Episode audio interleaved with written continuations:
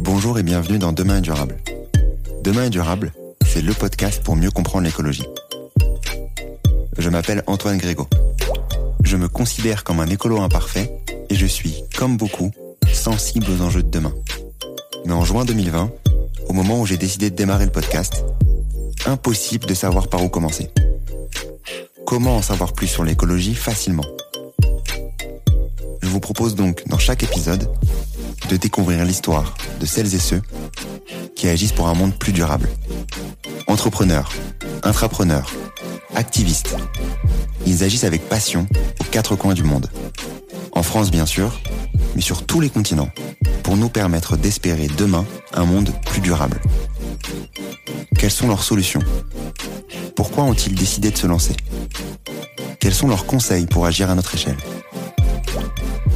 Écouter, lire ou s'éduquer sur ces enjeux, c'est déjà agir pour un monde plus durable, car il nous permet d'en parler avec conviction autour de nous. C'est ce que j'espère vous apporter lors de chaque épisode.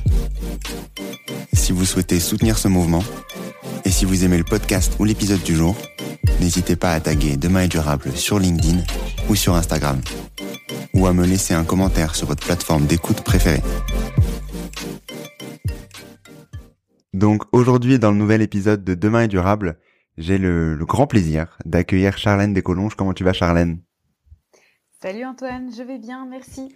Je, suis, je merci, ça va très bien également. Je suis euh, très content de, de t'accueillir aujourd'hui pour parler de d'un sujet qui est euh, primordial. Euh, bien entendu, actuellement, au moment où on tourne, on est début juillet, donc le sujet est arrivé au début de l'année et va continuer à arriver va, va continuer à, à être débattu et, euh, et analysé euh, sous différentes coutures pendant les différentes années qui vont nous suivre, à savoir l'eau. Donc aujourd'hui, on va parler de, bien entendu, de ton travail euh, d'hydrologue, euh, mais également aussi du, du livre que tu as sorti aux éditions Tana, qui s'appelle Eau, Fake or Not. Je vous mettrai bien entendu le lien dans la description. Mais avant de parler de tous ces sujets-là, du cycle de l'eau, de notre empreinte eau, de l'impact de nos activités sur l'eau et vice-versa, etc. Je te propose de te présenter, Charlène. Donc, qui es-tu? Eh bien, je suis ingénieur hydrologue, oui, c'est euh, bien ça. Donc les, les hydrologues avant 2022, euh, ils étaient très peu connus. Euh, ton, ami peut-être Cyrus, euh, qui a aussi un podcast, nous appelle les rockstars de l'eau maintenant, puisque puisqu'on avec la sécheresse, on est de plus en plus reconnus. Donc les hydrologues, ce sont des spécialistes de l'eau, ceux qui étudient les eaux de surface en particulier. Euh, voilà, donc moi j'ai travaillé pendant cinq ans dans une collectivité, un, syndicat de, de, rivières qui gère euh, euh bah, les rivières en fait, euh, avec des élus. Et j'ai travaillé sur des questions de partage de l'eau, donc euh, le cœur du sujet hein, qui, qui, nous, qui nous réunit aujourd'hui. Euh, comment on partage la ressource en eau entre les différents usages et aussi avec le vivant non humain? Euh, donc ça, c'est vraiment des, des, des, questions qui sont au cœur de nos préoccupations. Et moi, j'ai fait donc des études pour ça et j'ai travaillé. Aujourd'hui, je suis, je suis consultante et euh, conférencière engagée sur les questions de l'eau. Comment tu te retrouves à travailler sur ce sujet-là? Alors, je suis tombée dedans quand j'étais petite. je suis tombée dans la rivière, euh, et vraiment, euh, au sens littéral. Euh, j'ai suivi mon frère qui était, euh, qui est toujours pêcheur à la mouche. Euh, et qui en fait ben regardait observait les rivières euh, comment voilà quels poissons etc et moi j'étais bon intriguée par ça et, et bercée par par les les Pocahontas les, les récits autour de de, tout cet univers aquatique. Et euh, j'avais la chance aussi avec ma famille d'avoir un étang. Donc euh, on, s'y réunissait assez souvent. Donc en fait j'étais toujours proche de l'eau et, euh, très tôt j'ai voulu étudier ces écosystèmes et être une médecin des rivières. Donc j'ai fait mes études dans ça et, voilà j'en suis j'en suis arrivée là. Ok. bon on va reprendre la, base. Comme j'ai pu le faire avec un, autre échange avec Heidi Sevestre que je vous recommande également. On va parler donc d'abord de de j'aime bien reprendre la base voilà. Je sais pas si c'est euh, si euh, j'espère que ça vous plaît également mais bon on va reprendre la base. Donc d'abord sur l'eau. Euh, l'eau au global et plus particulièrement l'eau qui nous intéresse aujourd'hui. L'eau douce et l'eau potable. D'où elles viennent? Hmm. alors donc l'eau douce c'est toute l'eau qui n'est pas salée déjà. Euh, c'est 2,5% de toute l'eau présente sur Terre. Et euh, dans ces 2,5%, en fait, on a l'essentiel euh, des eaux qui sont, euh, tu parlais d'Heidi, euh, une amie glaciologue, qui, bah, l'essentiel de ces eaux, le trois quarts de ces 2,5% sont emprisonnés dans les glaces, les, les, les, grandes étendues de glace dans les pôles, mais aussi les calottes et les, et les glaciers continentaux. Et ensuite, euh, le reste, le, quart restant est emprisonné dans des, des, nappes très profondes, ce qui fait qu'il y a moins de 1% qui est disponible pour le reste, c'est-à-dire toute l'eau qui coule dans nos rivières, dans les nappes euh, plus superficielles, dans, dans les sols, dans l'atmosphère, l'eau qui circule dans, dans, les êtres vivants, c'est dans le moins de 1% d'eau douce disponible. Et finalement, euh, nous, on prend euh, de l'eau potable dans ces 1, moins de 1%. Et euh, cette eau potable, eh bien, elle provient soit euh, des nappes, comme je disais, donc des nappes plutôt superficielles, et euh, sinon des, des, des, eaux de surface, donc soit des rivières, soit des sources, soit des lacs. Voilà. Mais concrètement, donc ça, ça m'a choqué dans le, enfin, ça m'a étonné, disons, dans le livre, donc dont on parlait juste avant, c'est le 1%.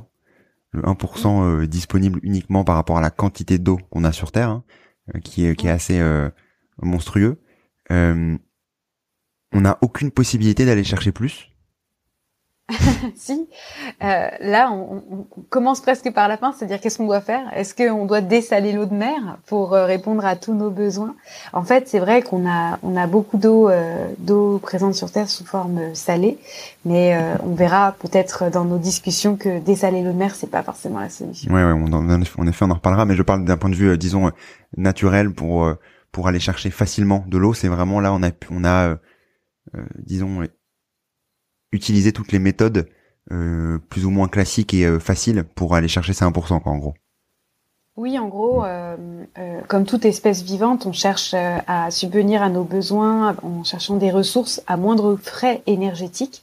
Et, et pour l'eau, eh ben, ce qu'on fait, c'est qu'on on va chercher de l'eau en surface et on va essayer de l'utiliser le plus possible en, en utilisant son, sa gravité. donc, en, par, par, écoulement gravitaire, on va chercher de l'eau pour euh, pour acheminer dans pour les acheminer dans les villes et, et, et subvenir à nos besoins. Voilà. Donc on a l'eau. Effectivement, ça semble très peu. Ouais, non, c'est vrai, non, non, mais c'est clairement un chiffre qui est euh, qui est très peu malgré le fait qu'on en a beaucoup de disponibles hein, avec ce 1%. Hein. Le 1% est une quantité assez énorme, même si elle se réduit, on va en parler aussi. Euh, avant de comprendre pourquoi elle se réduit, comment elle se réduit, tout ce qu'on puise, etc., et les conséquences de tout ça, euh, la base donc de l'eau douce, l'eau potable aussi par la suite qu'on va prendre parmi cette parmi cette eau douce. Euh, je voulais juste reprendre la base, même si on en a parlé aussi avec euh, avec Samuel Bonvoisin. Mais c'est important de, de rappeler si jamais vous n'avez pas écouté l'épisode avec Samuel sur la permaculture et sur également d'autres sujets, je vous le recommande. Je mettrai également les, le lien. Je voulais rappeler du coup le cycle de l'eau. Euh, concrètement, le cycle de l'eau, disons classique, sans impact de l'être humain, parce qu'on sait qu'on va l'impacter, euh, qu'on l'impacte au quotidien avec nos actions, et ça on va en parler aussi. Mais le cycle de l'eau global, même si c'est, euh, ça peut sembler peut-être bête et méchant, euh, est-ce que tu peux nous rappeler les différentes étapes et comment du coup on se retrouve avec cette eau douce et eau potable disponible directement? Hmm. Alors, je vais raconter l'histoire du cycle de l'eau naturel qui n'existe pas. puisqu'il il est complètement perturbé par nos activités. Effectivement, il n'a pas de début, il n'a pas de fin, c'est un cycle, hein, un circuit fermé, c'est-à-dire qu'on ne, on ne, perd pas d'eau globalement, ou bien très très peu euh, d'eau euh, sur Terre. Elle, elle part, on, va commencer par les océans, euh, elle part par évaporation. Et, euh, et, et, arrive dans l'atmosphère sous forme de vapeur qui va, euh, par les courants euh, atmosphériques qui sont liés aux courants euh, océaniques, arriver sur les continents. Environ un dixième de ce qui s'évapore des océans arrive sur les continents. En fait, l'essentiel des précipitations a lieu sur les océans. Euh, donc on a vraiment des cycles dans le grand cycle. Euh, une partie de cette eau va arriver sur les continents et va précipiter euh, sur les massifs montagneux, sur les terres. on a aussi une partie, et la majeure partie finalement, des précipitations continentales qui provient de l'évapotranspiration. L'évapotranspiration, c'est quoi? C'est toute l'eau qui va s'évaporer des sols, des surfaces euh, de lacs euh, et, et aussi, très important, la transpiration des végétaux. C'est peut-être même le plus important. En fait, notre eau de pluie sur les continents provient essentiellement de la transpiration du végétal. Les arbres transpirent pour réguler leur température, pour faire de la photosynthèse. Et, euh, et ce faisant, ben, ils relarguent des grandes quantités d'eau dans l'atmosphère qui va reprécipiter, euh, soit directement sur euh, la même canopée forestière, soit une autre, un peu plus loin. Et en fait, euh, on a, comme je disais, des, cycles dans le grand cycle. Ça, c'est ce qu'on appelle le petit cycle de l'eau euh, naturelle, végétale, où euh, les forêts sont capables de recycler leur propre pluie. Donc une fois que la pluie tombe sur ces continents, qu'elle provienne euh, de l'évaporation marine ou de l'évapotranspiration terrestre, en fait, elle va soit s'infiltrer dans le sol, soit ruisseler en surface. Euh, si elle s'infiltre, elle peut rejoindre une nappe et, euh, et, euh, et, rejoindre ensuite euh, et, et s'écouler ensuite euh, gravitairement dans les dans, dans, les nappes, soit rejoindre une une rivière et là ça va être on va dire un chemin plus rapide qu'une nappe. Une nappe c'est plus inertiel, c'est-à-dire que ça va être un peu plus d'inertie. Donc ensuite l'eau va filer dans les dans les courants et et ensuite rejoindre ce qu'on appelle un, un, un hydrosystème. Un hydrosystème c'est un ensemble de cours d'eau qui vont se rejeter dans un plus grand cours d'eau qu'on appelle un fleuve. Et ensuite, la boucle se reboucle euh, puisque tous les fleuves arrivent aux océans ou dans, une mer. Voilà, le cycle de l'eau naturelle. Par rapport à... Merci déjà pour le pour l'explication euh, facile du cycle de l'eau. Euh, sur euh, cette partie eau potable plus particulièrement, est-ce que avec l'impact, les actions de l'être humain au quotidien, on a moins d'eau potable disponible mm. au global et donc mm. d'eau qui reste euh, euh, sur les continents, disons, en gros. Mm. Alors, je vais redéfinir. Là, je vous ai expliqué qu'il y avait des petits cycles dans le grand cycle. Il y a aussi le petit cycle de l'eau urbain, c'est-à-dire euh, le circuit de l'eau potable. On va chercher, comme je disais en début d'épisode, l'eau potable dans les dans les nappes ou dans les rivières. Une fois qu'elle est pompée, on va l'acheminer dans une usine qui va la rendre potable. Une fois qu'elle est potable, on va la stocker et ensuite on va la mettre dans des tuyaux pour qu'elles arrivent jusqu'à chez nous au robinet. Après l'évier ou après les toilettes, après la machine à laver, elle retrouve un deuxième réseau qui s'appelle l'assainissement, réseau d'assainissement, et là qui va l'acheminer dans une station d'épuration qui ensuite va le rejeter dans une rivière. Voilà, ça c'est une boucle et c'est une boucle qui va se répéter d'amont en aval euh, des rivières. Euh, imaginons, voilà, j'habitais pendant sept ans à Annecy. Annecy, on a la chance d'avoir un lac, un des plus purs d'Europe, hyper connu, où on va puiser l'essentiel de notre eau pour produire cette eau potable. L'eau potable va être ensuite acheminée, donc comme je disais, euh, dans, en ville. Ensuite, elle va être euh, euh, rejoindre l'assainissement, traitée par une station d'épuration qui va la rejeter dans une rivière qui s'appelle le Fier.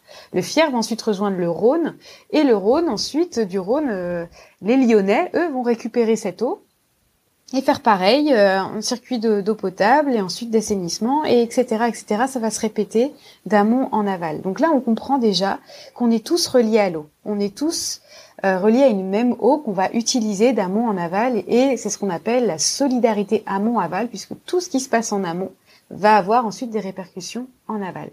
Donc là, je viens de, viens de te parler de, de cette eau potable et et, et quand on, on, on, a peur, en fait, on, a peur du manque d'eau, euh, en fait, c'est vraiment euh, relié, encore une fois, à tout ce qui se passe en amont euh, et, et tout le, la dynamique et les flux, en fait, qui vont remplir nos réservoirs d'amont en aval. Je m'explique.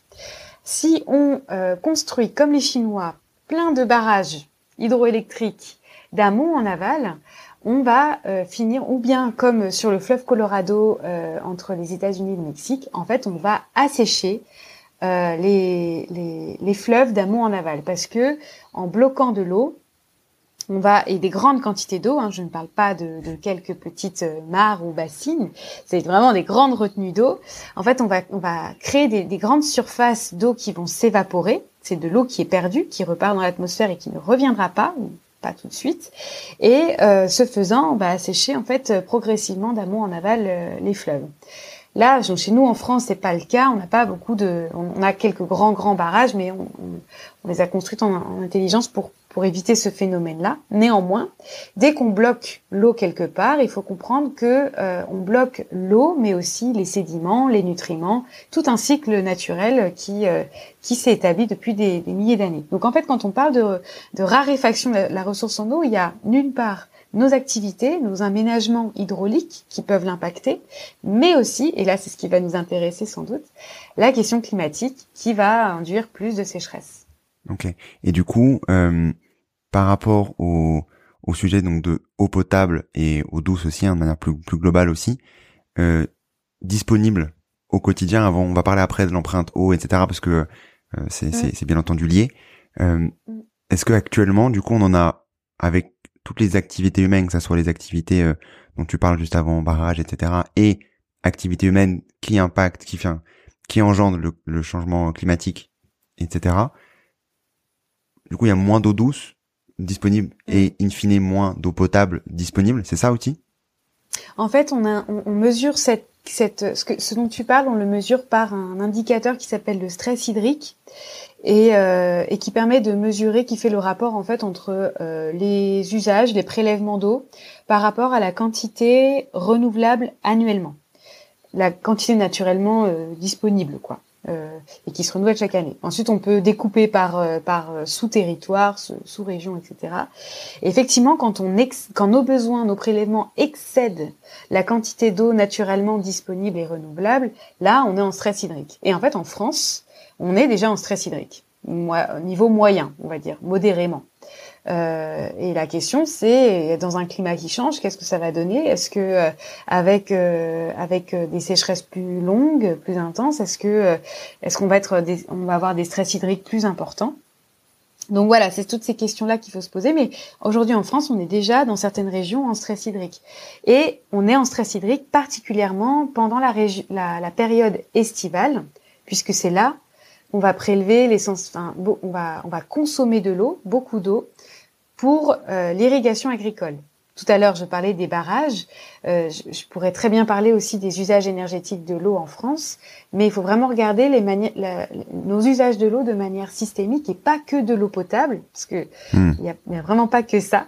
Il y a aussi, en fait, l'essentiel de nos prélèvements en France sont pour des usages dits énergétiques et économiques. On va prélever beaucoup d'eau pour refroidir nos centrales nucléaires. On va prélever aussi beaucoup d'eau pour notre agriculture et cette eau prélevée pour l'agriculture, elle ne revient pas dans le système, elle est consommée c'est pour l'irrigation des cultures, donc c'est de l'eau qui ne reviendra pas dans le système. Donc vraiment, euh, euh, si on est en stress hydrique par endroit euh, en France, on l'est aussi par rapport à la période, puisque l'essentiel de nos besoins se concentre au moment où justement on a le moins d'eau, c'est-à-dire en été. Donc en fait, on n'a pas concrètement, même si j'imagine que c'est peut-être un peu le cas, hein, à toi de me corriger ou pas, on n'a pas concrètement moins d'eau euh, douce disponible et mm. moins d'eau potable disponible, c'est juste qu'on en utilise beaucoup plus par rapport à la quantité mm. disponible. C'est pas la quantité de base en fait qui va tant changer que ça. C'est euh, le, le tout ce qu'on va en faire qui fait que ça augmente et in fine avec bien entendu l'impact changement climatique, sécheresse, etc. qui fait que ça s'évapore aussi plus vite, c'est ça? Oui, exactement. Je, je, je, je, parle même des fois de sécheresse anthropique, c'est-à-dire c'est des sécheresses qui sont provoquées par, euh, par les êtres humains eux-mêmes où ils vont prélever trop d'eau par rapport à les quantités disponibles. Et par rapport à ça, euh, en fait, c'est vrai qu'on en France, on a on a 900 mm de pluie chaque année en moyenne. Euh, bon, ça dépend. Dans le sud de la France, on est à 700. Quand on va en montagne, on est à 1000, 1200, voire 1400. Donc, on a certaines régions qui sont déjà plus arrosées que d'autres. On a déjà une forte hétérogénéité à ce niveau-là. Et il faut aussi se dire que euh, on a euh, des besoins qui sont différents. Encore une fois, il y a, y a des y a des régions où on va irriguer plus que d'autres, et donc euh, en fait, en fonction de la quantité d'eau douce naturellement disponible, donc des pluies mais aussi des températures qui vont faire que euh, plus il va faire chaud, plus il y a d'évaporation, donc moins il y a d'eau disponible pour remplir les nappes et euh, les rivières.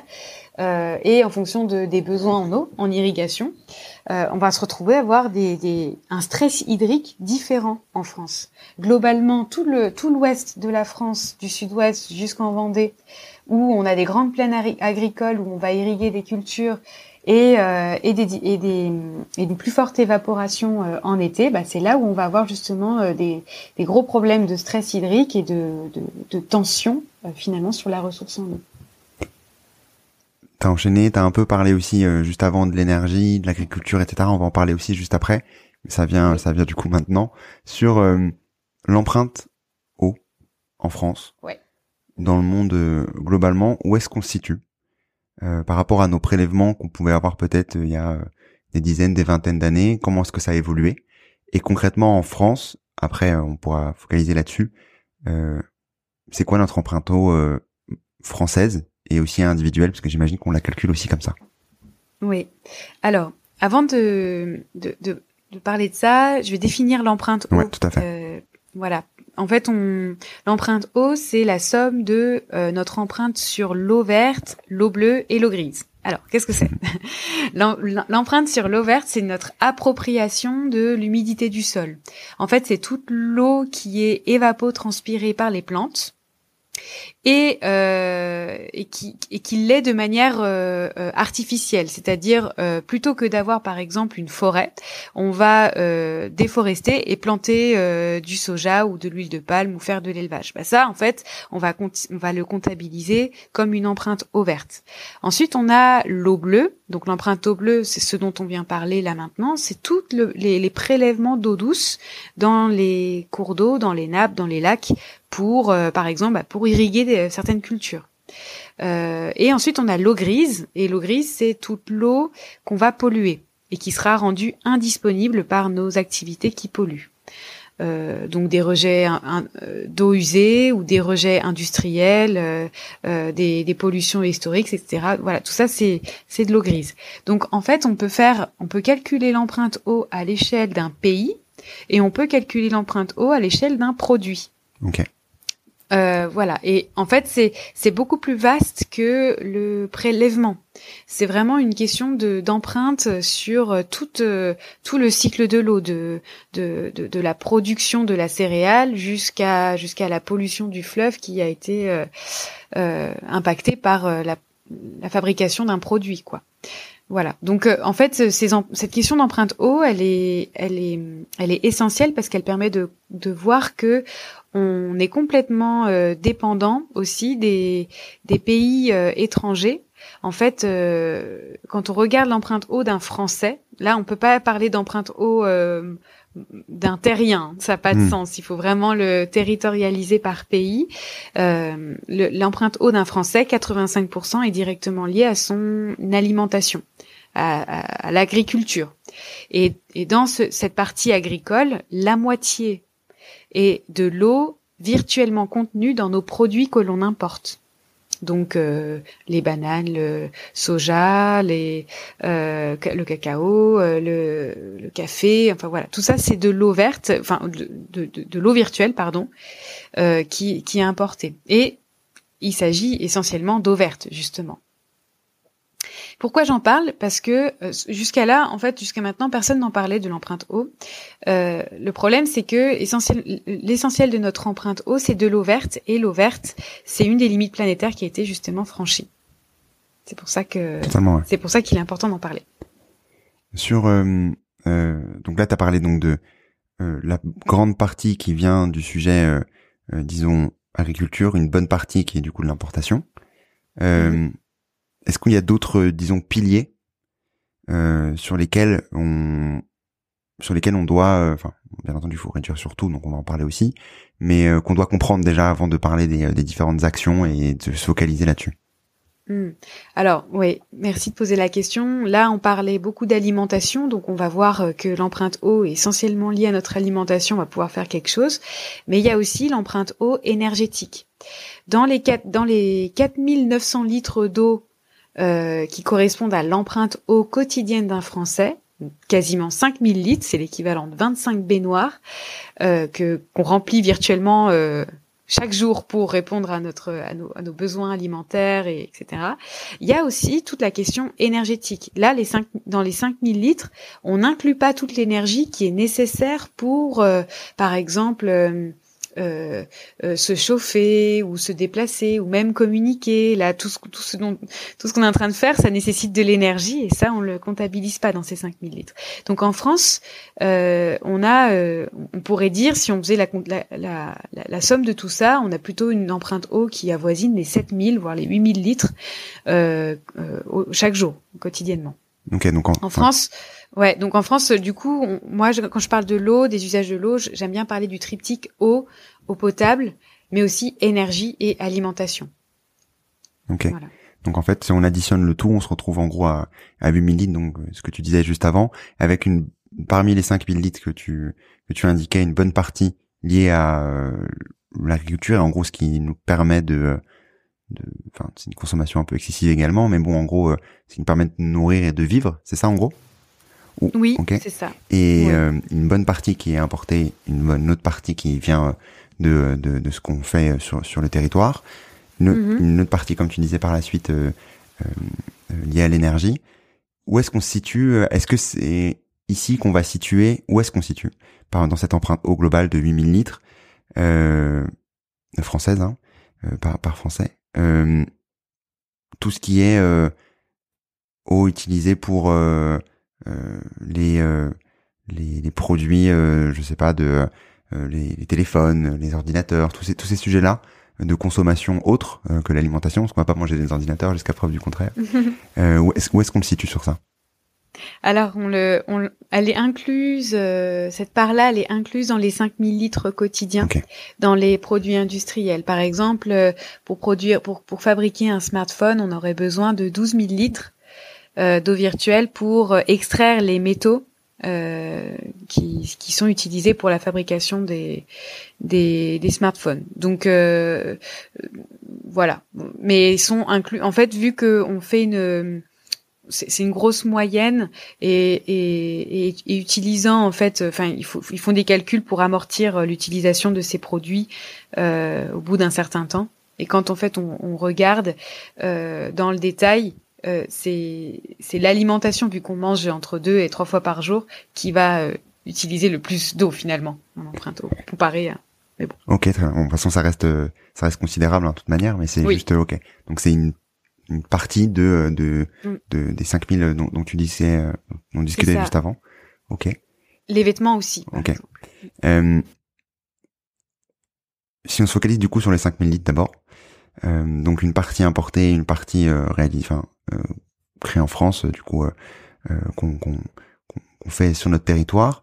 Qu'est-ce qui va puiser le plus d'eau au global et qui va du coup faire augmenter l'addition, disons, d'eau d'eau utilisée Sur l'empreinte eau? Ouais, l'empreinte eau, exactement. Oui, alors euh, en France, euh, les études qui ont été menées sur euh, les, la base des 5000 litres, hein, je parle pas de l'énergie, c'est notre consommation de viande.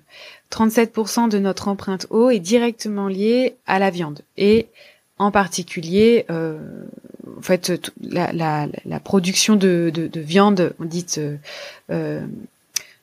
bon, pour que ce soit pour le bovin, la volaille, etc., tout type de viande, c'est ce qui va peser le plus. Pourquoi? Parce que euh, pour produire de la viande, il faut produire des céréales.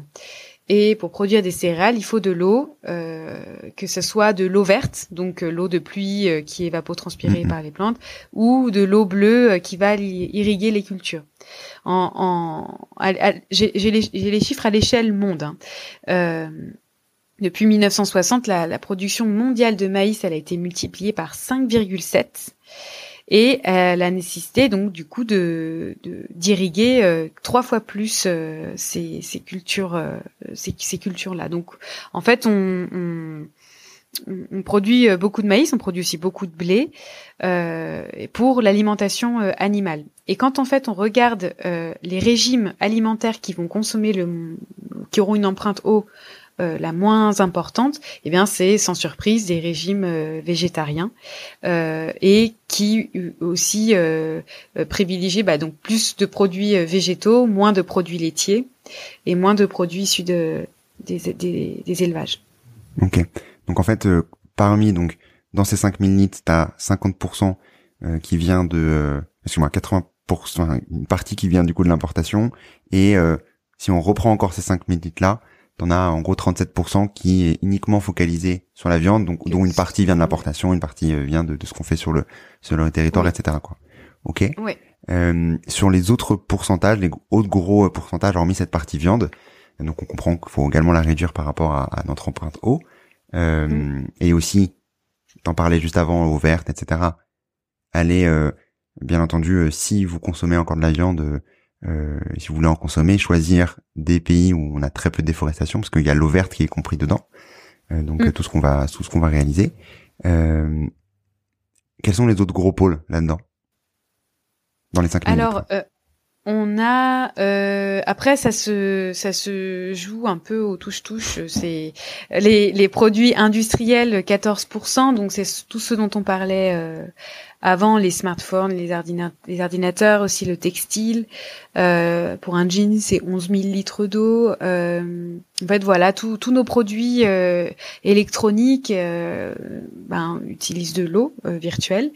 ensuite, il y a l'eau de boisson, donc 13%. Donc l'eau de boisson, c'est Bon, c'est l'eau qu'on, ça peut être l'eau en bouteille, mais ça peut être aussi, euh, et pas des moindres, euh, les, les, les, boissons sucrées ou les boissons euh, alcoolisées. Le, voilà, le, le, café, plein, toutes ces, toutes les boissons confondues en fait vont utiliser de l'eau verte ou, ou de l'eau bleue et de l'eau bleue et de l'eau grise. Ensuite, on a les produits laitiers à 10%. Ok.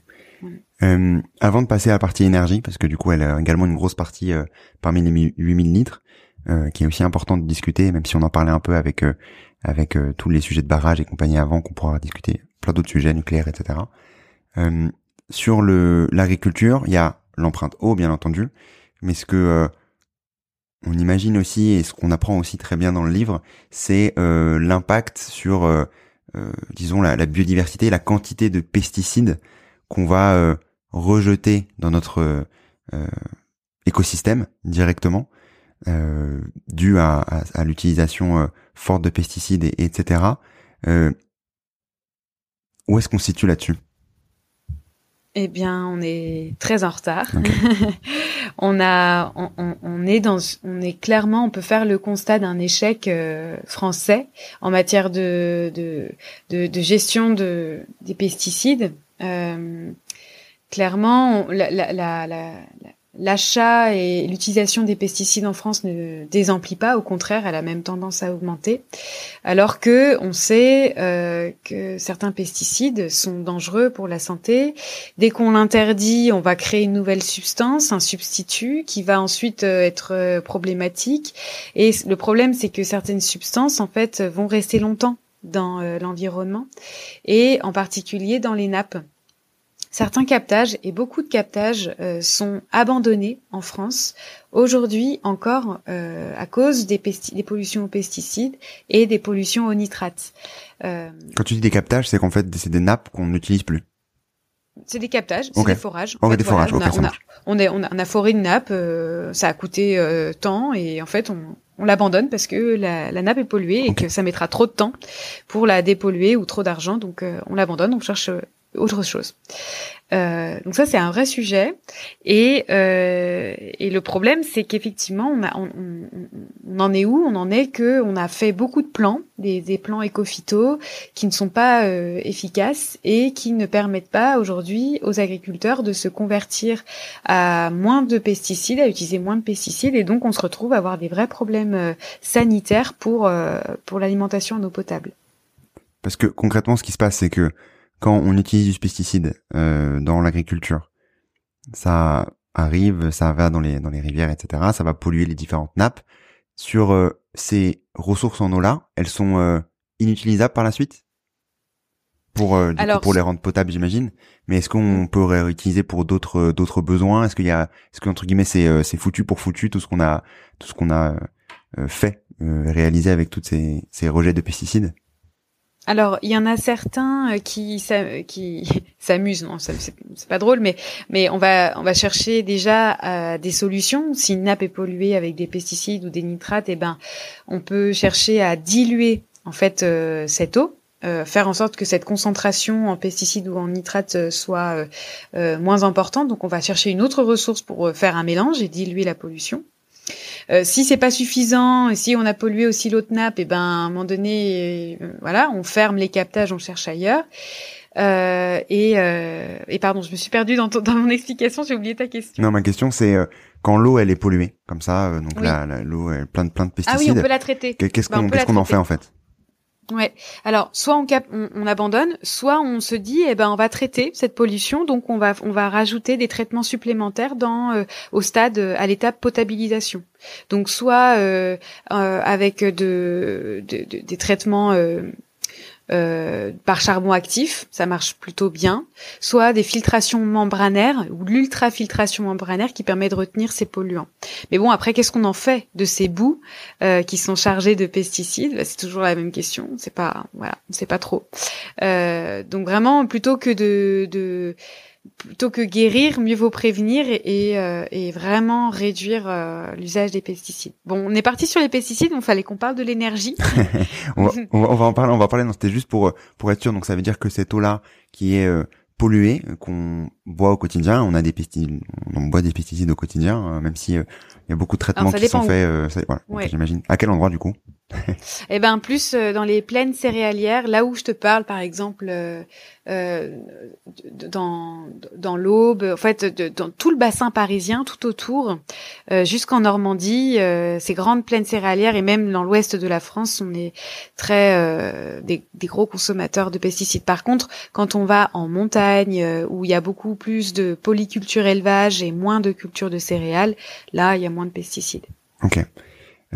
Donc ensuite, cette eau-là, on peut faire plein de, disons, de traitements pour essayer de la faire de redevenir un peu plus potable malgré le fait qu'elle sera j'imagine loin d'être euh, au petit euh, enfin d'être d'être parfaite. Et mm. euh, mais ensuite on aura des reliquats de boue etc qui seront aussi pleins de pesticides. Donc en fait c'est un peu un cercle un, cercle vicieux euh, qu'on peut pas vraiment résoudre. Donc comme tu disais en amont il faut dans tous les cas réduire cette partie là pour pour bah, pouvoir utiliser cette eau qu'on à la fin on, on, on pollue massivement.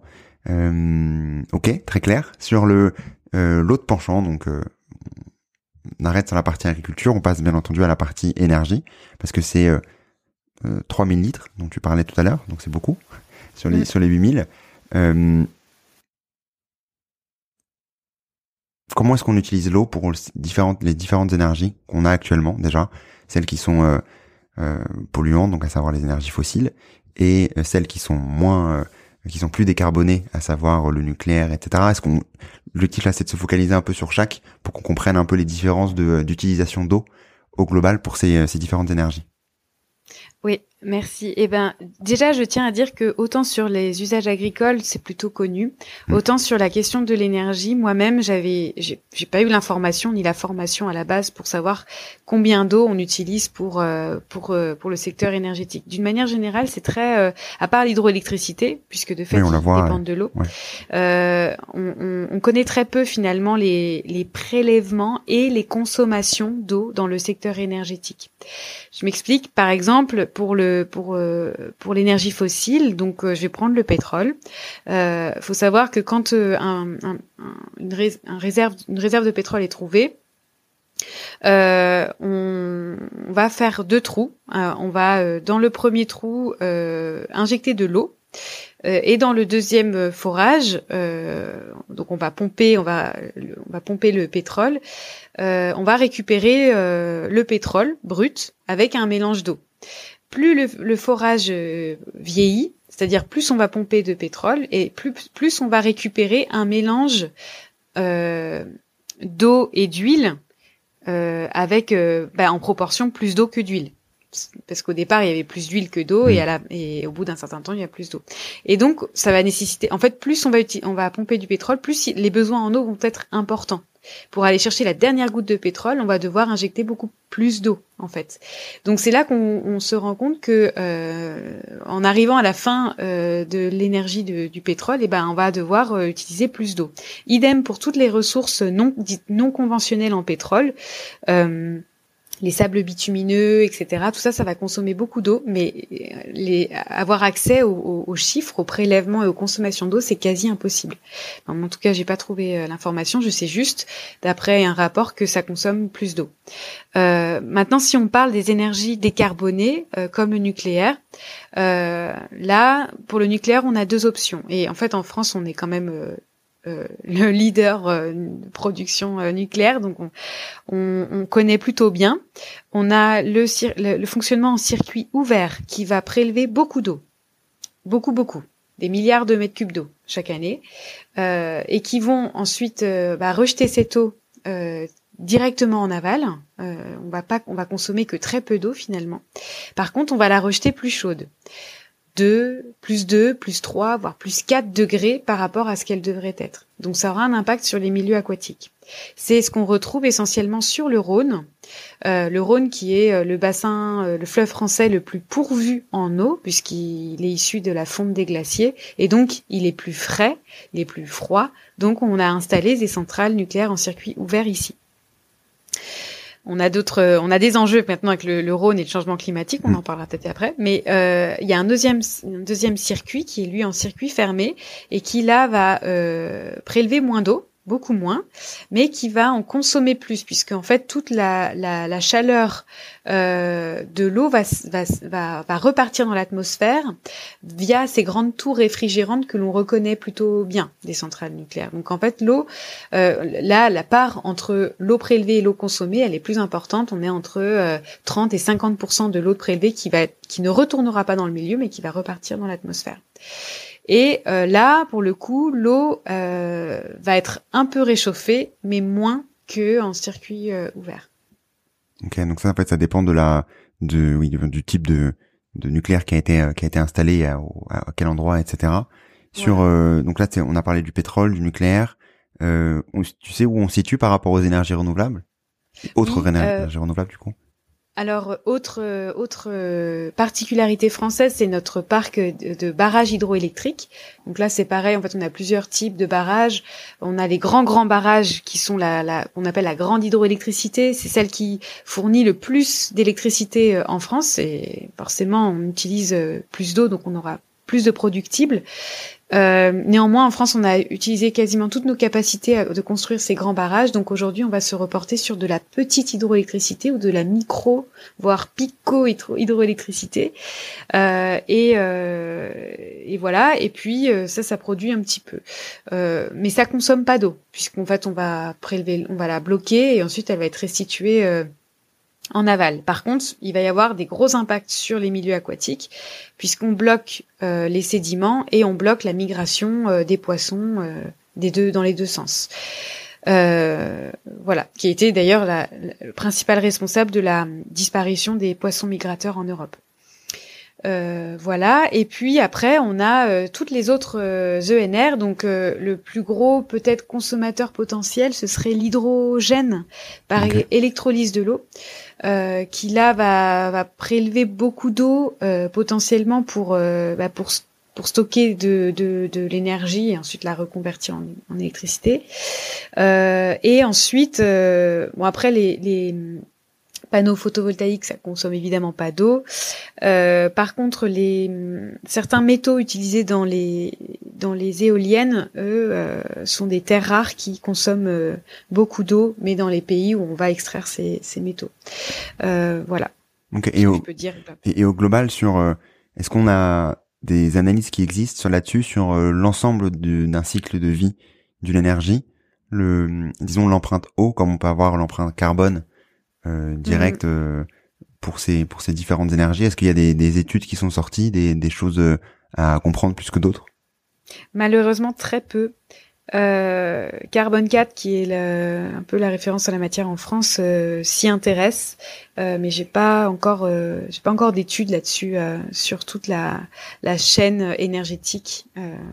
Ouais, comme je disais un départ, hein, l'eau et l'énergie, c'était pas, le lien était pas vite fait, quoi. C'était et ça et on est ça nécessiterait justement qu'on s'y intéresse plus. Ouais, totalement. Bah, D'autant plus si si on a un manque en eau euh, au global et euh, des, euh, mm. du stress hydrique comme tu as pu en, en, on a quand même pu en discuter aussi juste avant il y a clairement des enjeux importants à aller aller travailler et comprendre à quel point on quelles difficultés on pourra avoir en fait avec ce stress hydrique là mm. pour pour l'utilisation d'énergie parce que plus on électrifie aussi nos, nos usages on va voir dans tous les cas beaucoup plus d'eau utilisée que ça soit pour les centrales ou pour pour d'autres d'autres sujets euh, on n'a pas, dans tous les cas, pas de comparaison entre, par exemple, le pétrole et euh, et euh, ce qu'on va utiliser sur, je sais pas, du nucléaire ou, des ENR.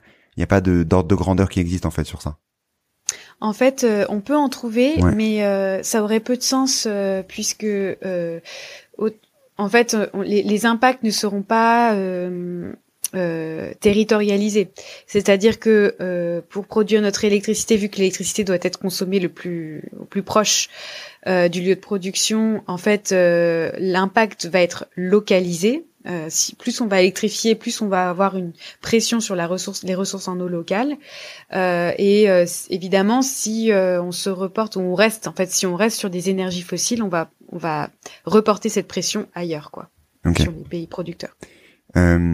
Tu parlais juste avant du nucléaire, donc on a parlé de la biodiversité avec les pesticides, l'impact sur euh, bah, sur nous aussi, hein, euh, et euh, sur bien entendu toute la biodiversité des pesticides dans les dans les rivières, etc. c'est pas c'est pas le top pour pour pour pour la biodiversité qu'on connaît. sur le, le, nucléaire, tu parlais tout à l'heure de l'exemple d'un circuit ouvert avec le le Rhône par par exemple. Quel impact on a euh, on en parlait aussi sur l'hydroélectricité, mais euh, c'est important aussi d'y revenir. Quel impact on a sur la biodiversité en utilisant toute cette eau et en la euh, prélevant et en la modifiant, modifier la température, etc. Mmh. Euh, alors, faut savoir que sur le Rhône, en, aval euh, de Tricastin, qui est la dernière centrale en circuit euh, ouvert, le Rhône s'est déjà réchauffé de, de, de, de, plus 4 degrés en moyenne depuis les années 60, et la moitié en fait serait directement liée au, au rejet des centrales. C'est vraiment une grosse moyenne à mmh. l'échelle de l'année. Quand on regarde ensuite pendant les périodes de canicule, et c'est là le plus impactant, puisque euh, les, eaux du Rhône sont déjà très chaudes et ensuite on les réchauffe encore plus. C'est ce qui s'est passé en 2022. On les réchauffe encore plus. Euh, et ben effectivement l'impact va être euh, soit en fait une mortalité des espèces qui, qui, qui préfèrent les eaux froides, notamment certaines des, des groupes d'espèces des cyprinidés qui sont des, des truites, des saumons, des voilà on retrouve plus trop de saumon euh, dans le Rhône, hein, mais mais, euh, mais, par exemple sur la Garonne c'est le cas. Euh, donc toutes les espèces qui aiment les eaux fraîches, elles, ben, elles ne pourront pas, soit elles ne pourront pas remonter, soit elles vont rester bloquées et, et, mourir. c'est aussi, il y aura aussi un impact sur les alevins euh, donc les petits poissons qui préfèrent eux aussi des, des eaux plus fraîches. Euh, donc en fait, ce qui va se passer, c'est que en réchauffant les eaux, on va faire une sorte de sélection euh, où on va avantager les, les, les, espèces qui préfèrent des eaux plus chaudes.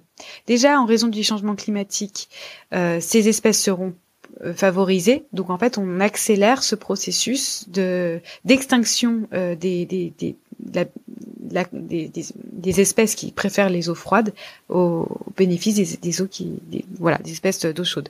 Et donc, on va avoir une sorte d'homogénéisation des populations piscicoles. Et là, je ne parle que des populations piscicoles, je ne parle pas du reste. Il y a d'autres, euh, il y a d'autres espèces aquatiques hein, qui vivent, des, des, petits insectes d'eau douce, des, des, végétaux, etc. Mais pareil, en fait, tout ça, ça va avoir un impact sur euh, la, la, la, répartition géographique euh, des espèces aquatiques. Ok.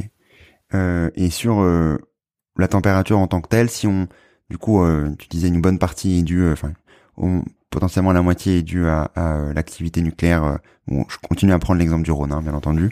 Euh, on a compris les autres, les autres, les autres sujets en circuit, en circuit fermé. est-ce qu'il y a d'autres impacts? Donc là, on a parlé de la biodiversité. Est-ce que ça va faire aussi réduire autre chose? Je sais pas, la quantité d'eau disponible dans le Rhône. Peut-être qu'il faut en utiliser plus quand c'est plus chaud. Enfin, sur le fond, je ne sais pas. Est-ce que ça va avoir d'autres impacts que uniquement un impact, disons, réel sur la biodiversité de euh, chaleur, donc de changement de, de, de biodiversité euh, concrète, euh, piscicole et autres. Euh, mm. Est-ce que ça va avoir d'autres impacts ou pas? Alors, ce que nous disent les EDF, e en fait, c'est que sur le Rhône, on aura on a essentiellement des, circuits ouverts et on a un projet. Il y a un projet de, de construction de, de, de deux EPR, je crois, sur le Rhône en lieu et place du, budget, je crois, dans l'un. Euh, euh, en fait, là, le, problème va être vraiment sur la thermie. Euh, du Rhône, comme comme j'expliquais sur les milieux aquatiques. Par contre, ailleurs, là, je me place vraiment, par exemple sur sur la Garonne ou la Loire, là où on a des circuits fermés, en fait, là, on risque d'avoir un problème de débit. En particulier sur la Loire, qui est déjà, euh, qui a déjà des, des, gros étiages. Donc, les étiages, ce sont les, c'est les, c'est les bases eaux très, très importantes. Des, statistiquement en hydrologie, euh, c'est des périodes de sécheresse hydrologique euh, importantes. Donc la Loire euh, va euh, va connaître des étiages plus sévères et là on pourrait avoir un problème de partage de l'eau, de, de, débit dans la Loire ce qu'on n'aura pas forcément sur le Rhône, puisqu'en fait les, glaciers fondent. Euh, on va avoir une période là pendant pendant 20-30 euh, ans où on aura quand même pas mal d'eau, même en été. Euh, c'est plus la question de la thermie qui va qui, qui, sera posée. Par contre, ailleurs sur la Loire, c'est vraiment une question de, de quantité d'eau. Et effectivement, euh, vu que en plus c'est là où on a des, des, des circuits fermés, donc des, des centrales qui consomment de l'eau, eh ben, euh, eh ben, on peut, oui, potentiellement aggraver les étiages de la Loire. Avant de parler de des actions, parce qu'on en a, on en a beaucoup et euh, d'autres qui sont plus ou moins euh, intéressantes que d'autres, on en parlait au tout début. Euh, sur la, la, donc là, on a parlé des de l'impact, disons de de quelle quantité d'eau on a besoin et où est-ce que ça se situe en fait en, en termes d'empreinte eau.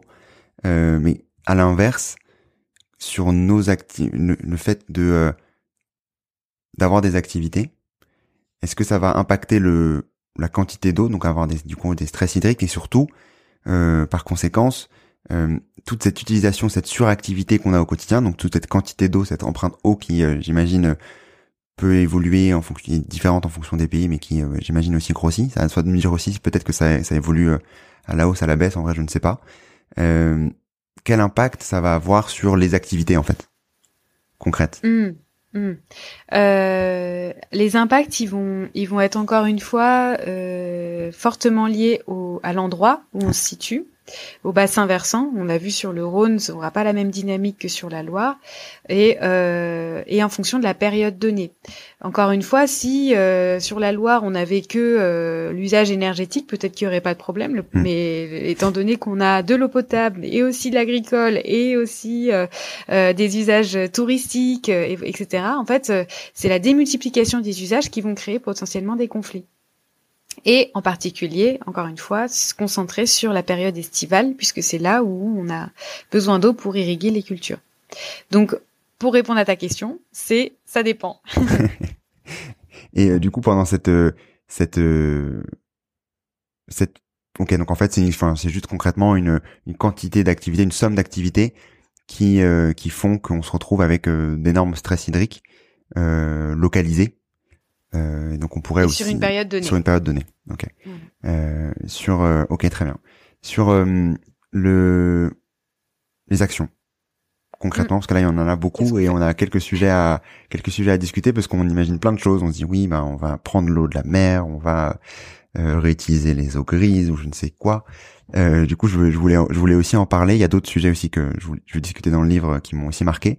Mais avant de parler de ces sujets-là, euh, quelle action, disons, c'est pas euh, bête, mais concrètement, si on parle par exemple du euh, de d'enlever le sel de la mer, on dit voilà, bah, très bien. nous, on veut continuer euh, des activités, on veut aller beaucoup plus loin, on en a besoin, on a besoin d'eau, ce qui est vrai, hein, dans tous les cas, on a besoin d'eau, que ce soit pour nos activités ou pas. Est-ce qu'on peut prendre l'eau de la mer? Est-ce que ça a du sens? Du coup, je bois de l'eau avant de répondre. Euh, Est-ce que ça a du sens? Ça a du sens euh, dans des pays qui sont en fort stress hydrique et qui ne bénéficient pas comme nous de 900 mm de pluie chaque année. Ça a du sens dans des pays qui ont les moyens de se payer cette technologie-là et qui ont beaucoup d'énergie. Et c'est le cas pour des, des, des, des, en Israël qui qui dessale 80% de son eau. Ça, euh, ça c'est le cas euh, sur sur dans certains pays du pourtour méditerranéen. Euh, Est-ce que ça nous sauve pour autant? Non. On regarde, on, regardons l'Espagne, euh, l'Espagne qui a, a, épuisé toutes ses ressources en eau souterraine, qui a dessalé massivement d'eau de mer. C'est n'était pas euh, à l'abri d'une méga sécheresse qui a décimé une bonne partie de sa production agricole cette année. Donc on se rend bien compte que même si on développe cette technologie-là, on n'est pas à l'abri d'une violente sécheresse qui, qui pourrait provoquer des tensions. Donc la question c'est, ça dépend euh, de, notre pluviométrie, de notre climat. A priori en France, nous on a quand même beaucoup d'eau, même s'il y a 60% de cette pluie qui repart dans l'atmosphère et qu'on a 200 milliards de mètres cubes chaque année, on a quand même de l'eau. Euh, voilà. Maintenant c'est plus une question de besoin. Quels sont les besoins? Et dessaler l'eau de mer comporte deux désavantages. C'est à la fois donc ce que je disais, c'est que ça demande de l'énergie. Donc quelle énergie on va utiliser pour ça? Euh, Est-ce que ça va être de le, de, de, des ENR Est-ce que ça va être du, des énergies fossiles? Euh, Puisqu'on est déjà en tension énergétique, donc euh, quelle énergie supplémentaire on va, on va mobiliser? Euh, Est-ce que euh, qu'est-ce qu'on va faire ensuite de, de des saumures? Donc c'est le, le, concentré de mélange de sel et de produits chimiques qui, qui sont en sortie de, de l'usine. En général, on les rejette à la mer, donc ça a un impact sur la vie aquatique marine et, euh, et ça coûte cher. Qui va payer? En fait, à qui ça va bénéficier cette euh, cette eau dessalée Voilà, c'est vraiment toutes ces questions-là qui me moi m'interrogent et me disent, euh, me font dire. En fait, la question c'est pas tellement de dessaler l'eau de mer. La question c'est quel est le besoin? Pourquoi est-ce qu'on fait ça? Voilà. Donc en, en France, euh, on n'est pas on n'est pas prêt à déployer cette cette technologie si on se pose pas cette question. Ouais, en fait, on a un effet boule de neige comme n'importe quel nouvel usage qui arrive, euh, qui, euh, qui impactent et qui font qu'on a des impacts potentiellement sur la biodiversité ou sur la quantité d'énergie ou concrètement, comme tu dis, il y a quand même d'autres sujets à aller chercher avant de d'utiliser ça parce que ça va rajouter d'autres problèmes à d'autres endroits. Euh, sur donc là, on parlait du de d'enlever le sel, de la partie des eaux usées, donc l'eau grise, si si je si, je comprends bien, le fait de la laver, de la réutiliser, de de d'optimiser disons euh, l'eau qu'on va utiliser euh, un nombre euh, pas infini mais le, plus de fois possible est-ce que c'est quelque chose qui est envisageable? Hmm. Alors, c'est clairement envisageable. C'est une des directives qui a été donnée par le plan eau du gouvernement, euh, sous, je pense aussi, les, les, la pression industrielle euh, de, de, de, ceux qui ont développé cette technologie. Euh, ça a du sens sur euh, le littoral, puisque sur le littoral, on est en fin de course. On, on, peut réutiliser une partie de ces eaux usées pour, pour certains usages qui sont essentiels, comme produire notre alimentation, qui soit qu'elle soit locale. Et voilà, ça peut avoir un intérêt nutritionnel pour la plante, le fait de réutiliser une partie de l'azote et du phosphore. Par contre, ça demande encore une fois de l'énergie de traitement supplémentaire. Euh, ça demande de traiter euh, tous les polluants qui ne sont pas traités par les stations d'épuration. Je pense aux résidus de médicaments, je pense euh, aux produits chimiques, voilà, tous les micropolluants qui qui ne sont pas traités par les stations d'épuration. Donc il faut aller, faut faire du traitement en plus pour qu'elle dépasse, enfin pour, pour aller euh, respecter les normes de potabilité. Euh, et puis vu qu'en fait l'eau euh, va, vu qu'on est sur le littoral, elle est censée revenir à la mer. Bon bah là, elle va pas prendre beaucoup d'eau par rapport à l'immensité de toute l'eau qu'il y a dans, dans les océans. Donc l'impact, l'impact est moindre. Ce n'est pas forcément le cas dans à l'intérieur des terres où les stations d'épuration rejettent dans les rivières et en été elles font ce qu'on appelle un soutien à l'étiage. Donc ça veut dire que euh, les, les, rivières qui sont en souffrance l'été, euh, qui, qui, qui, ne bénéficient que de cette eau issue des stations d'épuration pour couler, eh ben d'un coup se voit gréver de cette eau puisque cette eau elle va être détournée et utilisée pour irriguer des golfs ou ou laver les rues et donc l'eau va partir par évaporation ou bien irriguer des cultures. En fait, encore une fois, c'est on se pose pas la question du besoin, et, euh, et en fait, les études doivent, doivent être réalisées localement pour justement évaluer l'impact quantitatif euh, sur euh, sur ces rivières, l'impact qualitatif aussi. Euh, c'est vraiment du cas par cas et on peut pas généraliser cette technologie à l'ensemble du pays. Ok. Donc oui, comme euh, comme pour le dessalement de l'air, enfin de, de la mer, excuse-moi, mm. on a des, des, des conséquences. Il faut adapter bien entendu en, en fonction des en fonction des différents lieux. Euh, je voulais avoir aussi ton avis euh, parce que c'est euh, peu compris, je trouve, et, le sujet des méga bassines, de tous ces toutes ces thématiques là. on en voit beaucoup, il y a eu beaucoup malheureusement de de, de, de sujets là-dessus ces, ces derniers mois. On en aura à mon avis encore beaucoup dans les prochaines années. quel intérêt ça a sur le fond une méga bassine? Est-ce que c'est vraiment intéressant d'un point de vue purement efficacité euh, au global, à quoi ça nous sert concrètement une méga bassine pour euh, euh, résoudre notre problème de manque d'eau, disons. Hmm. Alors, une méga bassine, c'est en, langage politiquement correct une, un ouvrage, une retenue de substitution. En fait, telles qu'elles sont pensées, elles ont, elles, elles, sont remplies en hiver par pompage de nappes et euh, stockées pendant plusieurs semaines ou plusieurs mois pour irriguer des cultures. Donc en fait, elles sont euh, plutôt qu'en fait de prélever l'eau des nappes en été, alors que effectivement en été, le niveau des nappes diminue drastiquement. En fait, euh, l'État euh, pousse les irrigants, les agriculteurs à construire ces ouvrages et pomper l'eau plutôt en hiver, la stocker et l'utiliser en été. A priori, comme ça sur le papier, on se dit c'est intelligent. Mais le problème, c'est que euh, bah, une partie des eaux va être évaporée déjà, celle qui va être stockée elle sera perdue, euh, une partie va être perdue. Et euh, elles vont se réchauffer, éventuellement se dégrader en termes de qualité. Euh, et encore une fois, en fait, on, ne pense pas à la sobriété des usages, on ne pense pas à, pourquoi est-ce qu'on irrigue des cultures, est-ce que c'est pour l'alimentation animale ou est-ce que c'est pour nourrir une population locale? Euh, Quelle forme d'agriculture c'est? Est-ce que c'est pour toujours utiliser plus d'intrants et de pesticides? Enfin voilà, c'est vraiment euh, là, j'élargis le débat à, à beaucoup plus grand que le simple usage de l'eau. Si on en parle, si on parle justement euh, des, de l'impact hydrologique de ce fonctionnement, mm.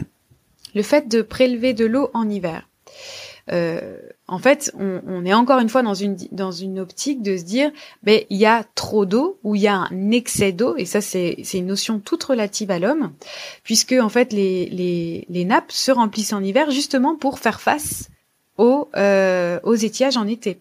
Si on diminue cette recharge, en fait, petit à petit, les nappes ne pourront pas se remplir correctement et en, en arrivée en été, elles seront beaucoup trop faibles, beaucoup trop basses pour ensuite alimenter certains cours d'eau euh, et, euh, et d'autres usages en aval. Donc, progressivement, si on construit des méga bassines sur tout un paysage, on va assécher en fait d'amont en aval euh, les, les, les, les rivières. Ok. Donc ça veut dire qu'en fait, on change concrètement le l'utilisation de l'eau, euh, enfin de base. Donc c'est-à-dire qu'on va l'utiliser sur un autre endroit plutôt qu'à un autre. Euh, donc en aval vs euh, enfin en amont ou en aval en fonction de où, est-ce qu'on peut se situer. Et en plus on a une déperdition concrète. Et comme tu disais, il faut bien entendu repenser repenser l'usage. Hein. c'est aussi ça le, gros sujet le gros sujet des méga bassines. Avant de passer aux aux, actions concrètes hein, qu'on peut avoir parce qu'il y en a bien entendu heureusement qui existent. Euh, j'ai appris dans, dans le livre que on, on pompe du coup euh, en France. Euh, je vais citer, hein, je vais citer directement, ce sera plus simple avec les différents chiffres. Donc 15,3 millions de mètres cubes d'eau. Donc ça très bien, nous, sur le fond ça ne dit pas grand chose. Enfin dans le sens où la, quantité est tellement énorme que c'est difficile de, de, de, de, se faire un avis là-dessus. Et ce que j'ai compris de ce qu'on voit dans le livre, c'est qu'on perd 2,7 millions de mètres cubes par euh, ces fuites-là. Donc par jour, hein. Euh, par, ah, c'est par jour, excuse-moi. Chaque jour, Par jour. Euh, donc on a une quantité de fuites, donc en gros euh, un peu moins de 20%. Euh, mm. Comment c'est possible d'avoir autant de pertes sachant qu'on connaît du coup avec tout ce qu'on a dit juste avant l'importance concrète de de, de l'eau en fait, hein, l'eau l'eau de source concrètement, mm. l'eau douce. Hmm. Eh bien, euh, cette histoire de fuite, c'est pas quelque chose de nouveau. C'est vrai que c'est quelque chose qu'on découvre hmm. euh, et qu'on s'affole en se disant mais, comment ça se fait euh? En fait, faut vraiment comprendre que les réseaux, ils sont vieux, ils sont là depuis longtemps, euh, depuis l'après-guerre essentiellement, et, euh, et en fait, la durée de vie moyenne d'un tuyau, d'une canalisation, c'est 50 ans, 60 ou 70 ans, vraiment tout au plus. Donc, il faut les renouveler assez régulièrement. Il faut vraiment avoir une gestion patrimoniale des réseaux. C'est ce qu'on appelle une gestion patrimoniale. Comme une maison, ça s'entretient.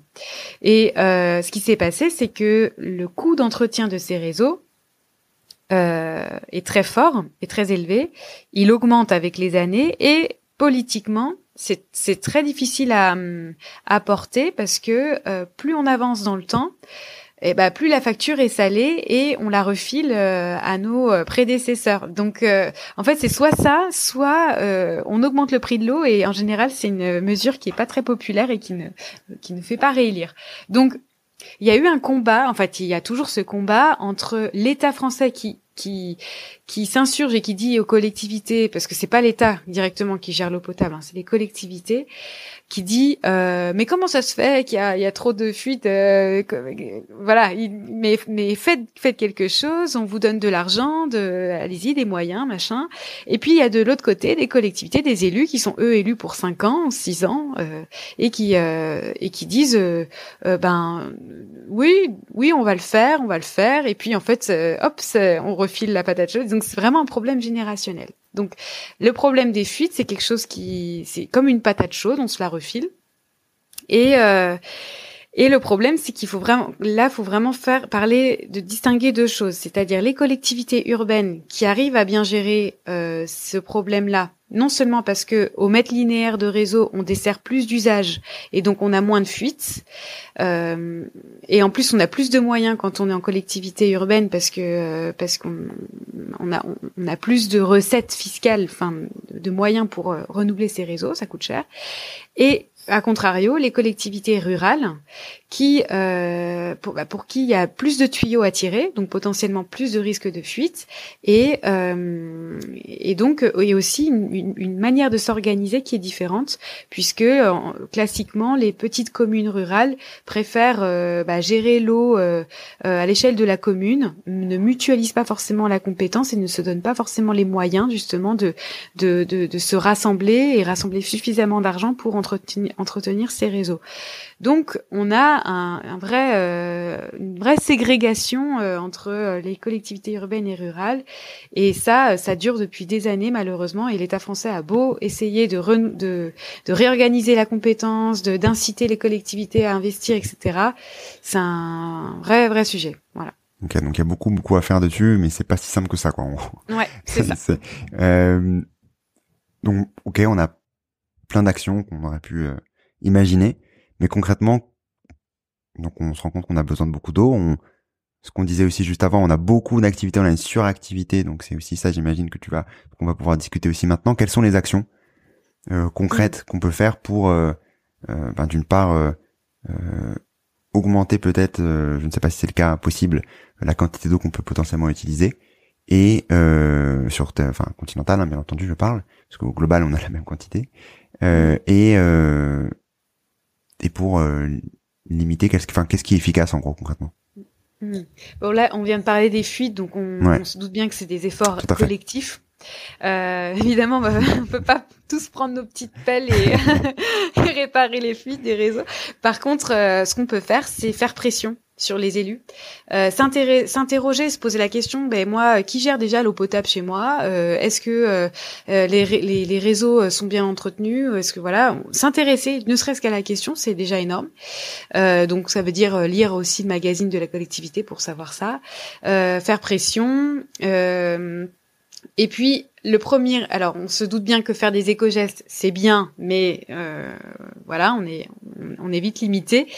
Quand on regarde l'empreinte eau, eh ben évidemment ça va être de, de, végétaliser son assiette, de manger moins de viande, euh, plus proche euh, de chez soi, donc euh, auprès d'un donc local et euh, élevé dans des dans des bonnes conditions.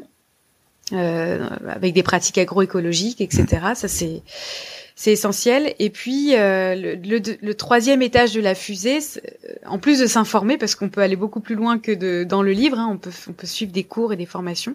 Ça va être de s'engager. Pour moi, je compte vraiment là-dessus sur l'engagement citoyen. Ça veut dire euh, s'intéresser à la vie de l'eau. Qui décide Qui fait quoi Et comment est-ce que moi je peux faire porter ma voix pour protéger la ressource en eau près de chez moi, donc protéger la nappe, protéger le cours d'eau.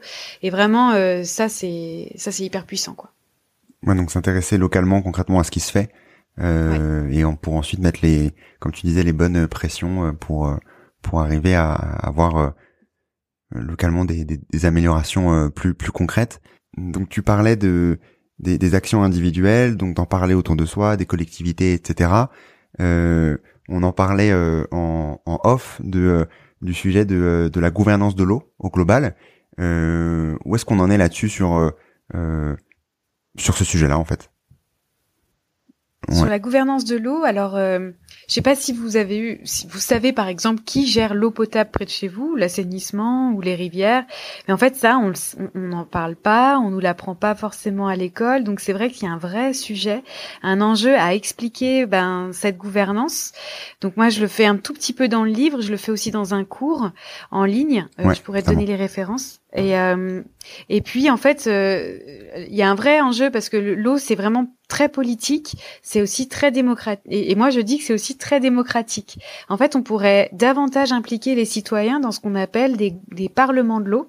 C'est des petites, c'est des sortes de petits parlements où on a euh, des élus locaux, on a des représentants des usagers, les agriculteurs, EDF, etc., et des représentants de l'État. Mais en fait, le citoyen n'existe pas, très peu dans ces dans ces instances-là. Et on, on parce qu'en fait, on ne sait pas que ça existe et euh, on n'a pas l'information. Donc en fait, si on savait, si on savait aussi comment fonctionne le cycle de l'eau près de chez soi, qui fait quoi, quels sont nos usages, nos enjeux, eh ben on aurait massivement plus de citoyens qui s'intéresseraient à la question, qui seraient en capacité d'agir.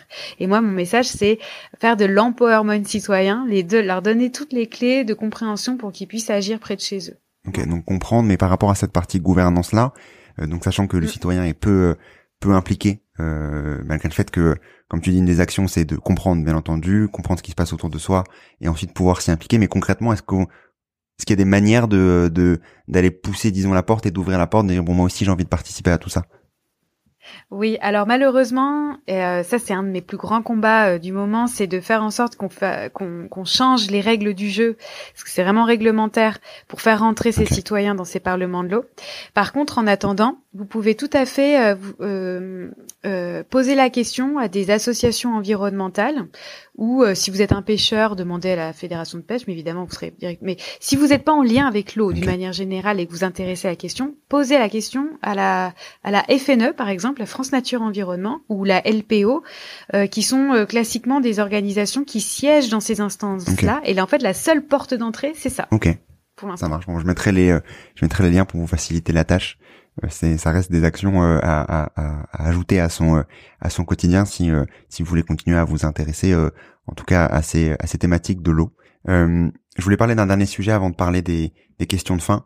tu travailles énormément sur le sujet de l'hydrologie régénérative. Euh, je voulais aussi en parler. Quel euh, poids ça peut avoir cette idéologie régénérative par rapport à toutes les actions qu'on peut imaginer euh collectives? Hmm. Alors, l'hydrologie régénérative, elle, elle permet de régénérer le cycle de l'eau par l'aménagement du territoire. En fait, on va chercher à ralentir le cycle de l'eau. On sait qu'en fait, avec le, c'est vrai qu'on n'a pas beaucoup parlé du changement climatique, mais avec le plus de plus de sécheresse, on va aussi avoir le pendant qui est les pluies plus intenses. Donc, dès qu'il va pleuvoir, en fait, euh, ça va aller très vite. Euh, l'eau, elle va, euh, elle va, elle va arriver de manière très intense. Elle n'aura pas le temps de s'infiltrer. Elle va ruisseler. Donc, ce qu'on va faire avec l'hydrologie régénérative, c'est la ralentir. Donc, la ralentir où?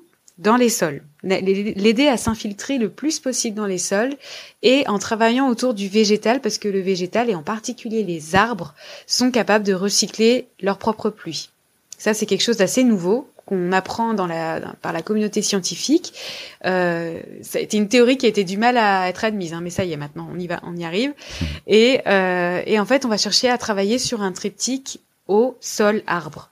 Samuel Bonvoisin que tu as reçu est un des, des pionniers de l'hydrologie régénérative en France, mais il n'y a pas que lui, il y a aussi Simon Ricard, euh, d'autres personnes qui sont hyper inspirantes et qui euh, en fait, tous ensemble, on s'est rassemblés pour créer l'association pour une hydrologie régénérative et inciter les collectivités à, à, le faire en fait à, à, à le faire à l'échelle d'un bassin versant.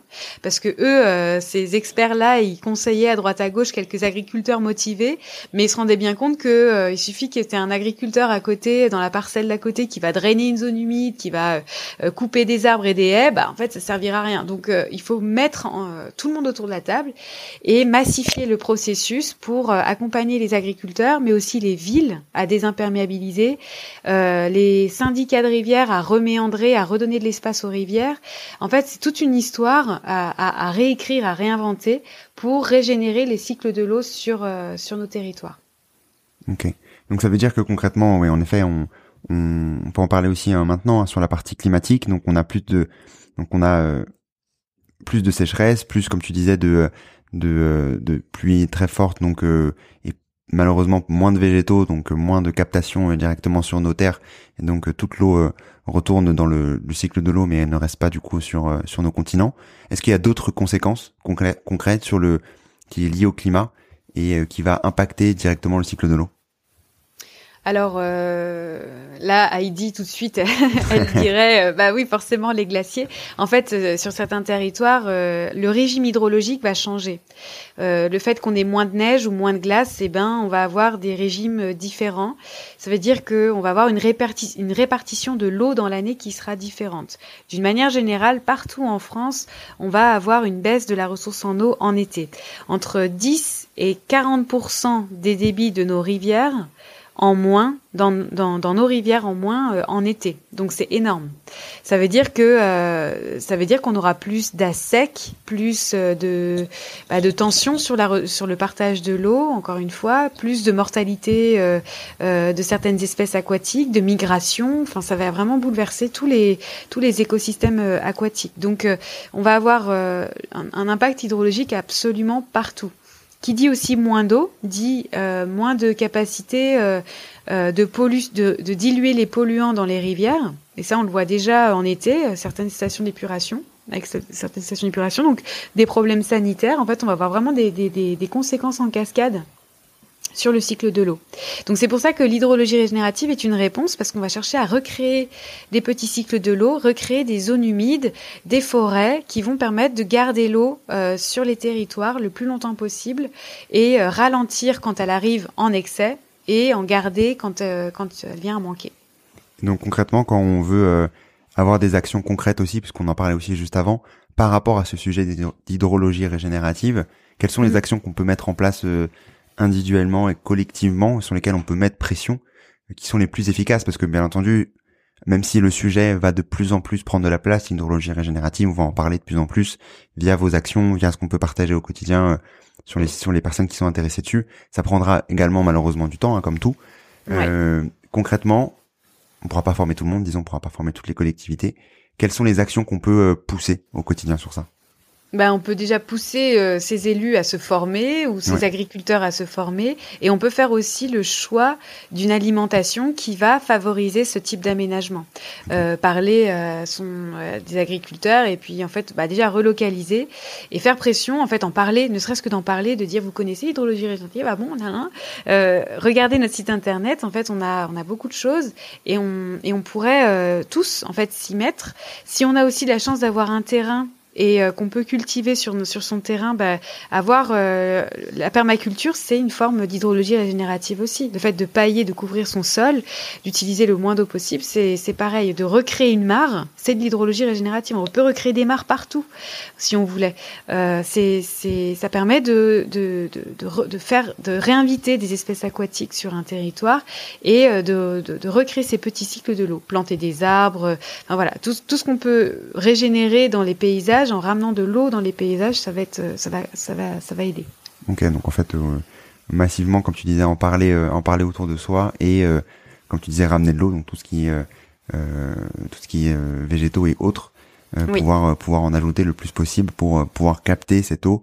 Donc, ce qu'on disait aussi, enlever le béton, etc. des villes pour pouvoir garder cette eau-là et ne pas la faire, la faire ruisseler un peu partout et qu'elle ne reste pas sur, sur nos continents.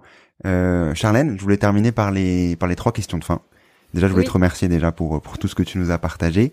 Euh, pour euh, pour la première question, est-ce que tu as un contenu à nous partager? Alors, euh, j'ai regardé et j'ai retrouvé dans ma bibliothèque un livre que je viens d'acheter qui s'appelle La nature au bord de l'eau. Je te donnerai les, les, références de Marc Giraud, qui est un, un, naturaliste de terrain, chroniqueur radio, auteur, etc. Et qui, en fait, parcourt les paysages aquatiques, un peu comme je le fais dans mes cours, mes conférences, mais par le spectre, par le filtre des, des animaux qui les peuplent. Et en fait, je trouve qu'on donne très peu la parole aux vivants non humains euh, évidemment, on n'a pas les, les, mêmes canaux, des, les mêmes médias pour se parler. Donc, je trouve que c'est hyper intéressant. Euh, la nature au bord de l'eau, voilà. Ok, très bien. Moi, je mettrai le, euh, je mettrai le lien, bien entendu. Est-ce que tu as une action pour agir dès demain dans le bon sens? Changer son assiette. Végétaliser son assiette et la relocaliser. Ok, très bien. En effet, vous avez dû comprendre pourquoi maintenant au vu de, au vu de l'échange qu'on a pu avoir aujourd'hui. Et en tout cas, vous avez les explications concrètes. Et enfin, est-ce que tu as euh, un ou une invitée que tu recommanderais dans le podcast? Oui, euh, j'aime beaucoup parler de alors de l'hydrologie régénérative. En fait, c'est une forme de de recréer des hydrosystèmes, recréer des, des, hydrosystèmes résilients. Et en fait, ça, en faisant ça, on fait confiance à la nature, on la booste un petit peu pour qu'elle euh, se qu'elle se qu'elles permettent de bah, contrebalancer les effets négatifs du changement climatique, puisqu'en fait, en faisant ça, on stocke du carbone aussi. Et donc, un des invités qui en parle beaucoup et qui pourrait en parler, il s'appelle Pierre Gilbert, il est auteur de Géomimétisme. Géomimétisme qui est une branche du biomimétisme et qui est une réponse en contre euh, en contrepoint euh, de, du, de la géo-ingénierie qui est elle plutôt euh, dans le contrôle du climat. En fait, comment euh, on peut s'aider de la nature pour répondre aux défis climatiques? Voilà. plutôt que de s'aider euh, uniquement de la technologie pour y répondre. Tout à fait. Du point de vue inverse de la géo-ingénierie. Euh, ok, très bien. Ben, je merci pour pour ce contact. Si on souhaite te suivre, Charlène, si on souhaite suivre les sujets, que ce soit de l'hydrologie régénérative ou tout ce que tu peux partager au quotidien de ton côté, comment est-ce qu'on peut le faire? Sur les réseaux sociaux, donc je suis très active sur LinkedIn, euh, un peu moins sur euh, Instagram, euh, je, je, publie quelque peu, mais voilà. Et sinon, j'ai un site internet charlène-décolonge.fr où je mets tous mes articles et mes prochaines conférences. Ok, très bien. Bah, je mettrai bien entendu les, les différents liens. Merci beaucoup, Charlène, pour ton temps. Merci énormément pour tout ce que tu nous as partagé. Merci Antoine. Tout d'abord, bravo d'être arrivé jusque-là. Et j'espère que l'épisode t'a plu.